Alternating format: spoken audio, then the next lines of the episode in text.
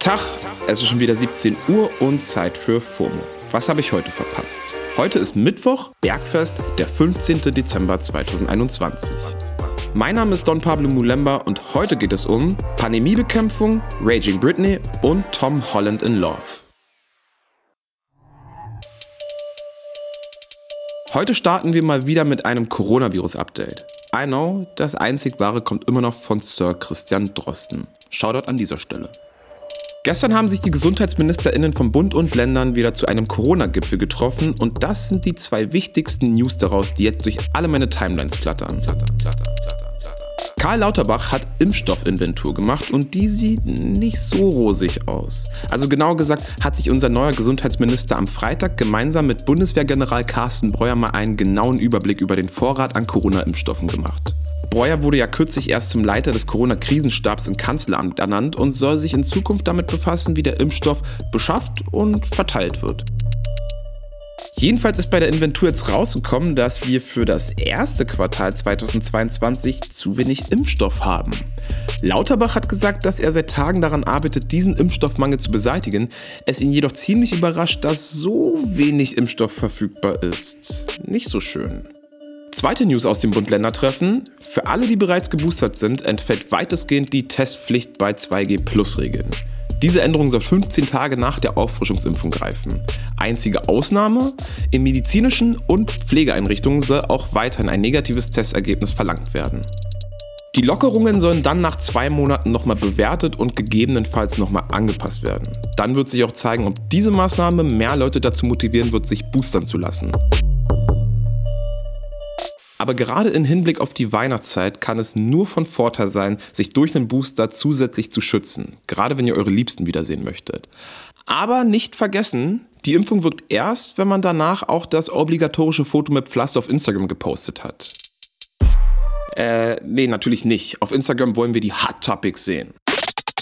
Die hat Britney Spears wieder geliefert und für ordentlich Gesprächsstoff in meinen Timelines gesorgt. Die Pop Queen, sorry Madonna, hat gerade einen Post auf Instagram mit langer Abrechnung abgesetzt. Der ist mittlerweile allerdings wieder gelöscht. Das Internet spricht trotzdem drüber. In dem Post bekommt die berühmte US-Moderatorin Diane Sawyer ihr Fett weg. Der hat Britney 2003 ein sehr intimes und inzwischen legendäres Interview gegeben. Damit wir alle auf demselben Stand sind, in dem Interview ist Britney nach ziemlich persönlichen Fragen vor laufender Kamera in Tränen ausgebrochen. Britney sagt, ihr Vater habe sie zu dem Interview gezwungen, sein Anwalt dementiert das aber. Schon seit Jahren fordern Britney-Fans, dass sich Diane Sawyer öffentlich entschuldigen soll. Britney zumindest ist anscheinend immer noch nicht gut auf die US-Moderatorin zu sprechen. Diane Sawyer hat Britney in dem Interview damals mit vielen Vorwürfen konfrontiert, sie immer wieder auf ihre Trennung mit Justin Timberlake angesprochen und so lange nachgehakt, bis sie geweint hat und darum gebeten hat, das Interview zu beenden. Auch hier nochmal kurzes Recap. Justin und Britney hatten damals eine ziemlich schwierige und öffentlich auseinandergenommene Trennung. Wir erinnern uns alle an den Song Cry Me River, den Justin damals geschrieben hat und es viele Jahre lang so dargestellt hat, als hätte Britney ihn betrogen. Sawyer hat dann auch noch beispielsweise gefragt, ob sie ein Shopping-Problem hat oder ob Britney ein Mädchen oder eine Frau ist. Und genau auf die Frage hat Britney jetzt fast 20 Jahre nach dem Interview anscheinend eine passende Antwort gefunden. Madam, I'm a Catholic slut. Auf Twitter wird Britney jetzt für ihre Antwort gefeiert. Twitter-Userin at Alim Kirash hat geschrieben, Britney Spears saying she wants to tell Diane Sawyer that, Madam, I'm a Catholic slut is the kind of energy I'm bringing into 2022. Und wir bleiben auch gleich bei den ganz großen Stars. Heute Abend startet der Film Spider-Man No Way Home in den Kinos. No Way Home ist jetzt der dritte Spider-Man-Film mit Tom Holland in der Hauptrolle. Und ich kann euch versichern, obwohl ich kein Marvel-Fan bin, dass Spider-Man-Filme im Kino immer eine sichere Bank sind.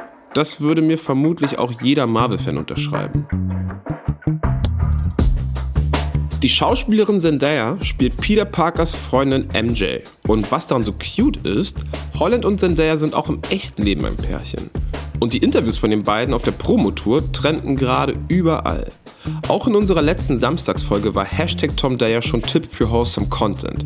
Hört doch da gerne nochmal rein, verlinken wir euch in den Shownotes. Und auch bei der Premiere in Los Angeles gab es wieder einen super sweeten Tom Dyer Moment, über den das Internet sich jetzt freut. Tom Holland hat auf dem roten Teppich ein Live-Interview gegeben und ist dann einfach abrupt abgebrochen, um irgendwie einen Blick auf Zendaya zu erhaschen. Zendaya hat passend zum neuen Film ein Spinnennetz-Designerkleid und eine dunkle Augenmaske getragen. Ziemlicher Hingucker auf jeden Fall. Naja, Holland hat das Interview dann nach ein paar Sekunden wieder weitergeführt und im Anschluss haben sich die beiden Marvel-Stars noch für ein paar gemeinsame Red Carpet-Fotos zur Verfügung gestellt. Also Leute, draußen ist bitter kalt, deshalb support your local Kino, das ist zumindest eine meiner Lieblingsbeschäftigungen für die Winterzeit. Das war's für heute mit FOMO, das war der Wochenteiler und wir hören uns morgen wieder hier auf Spotify. Sagt mal, ist Tom da jetzt eigentlich das neue Brangelina? Ihr erreicht uns ab sofort unter FOMO at Spotify.com. FOMO ist eine Produktion von Spotify Studios in Zusammenarbeit mit ACB Stories. Folgt uns und lasst euch nicht ärgern.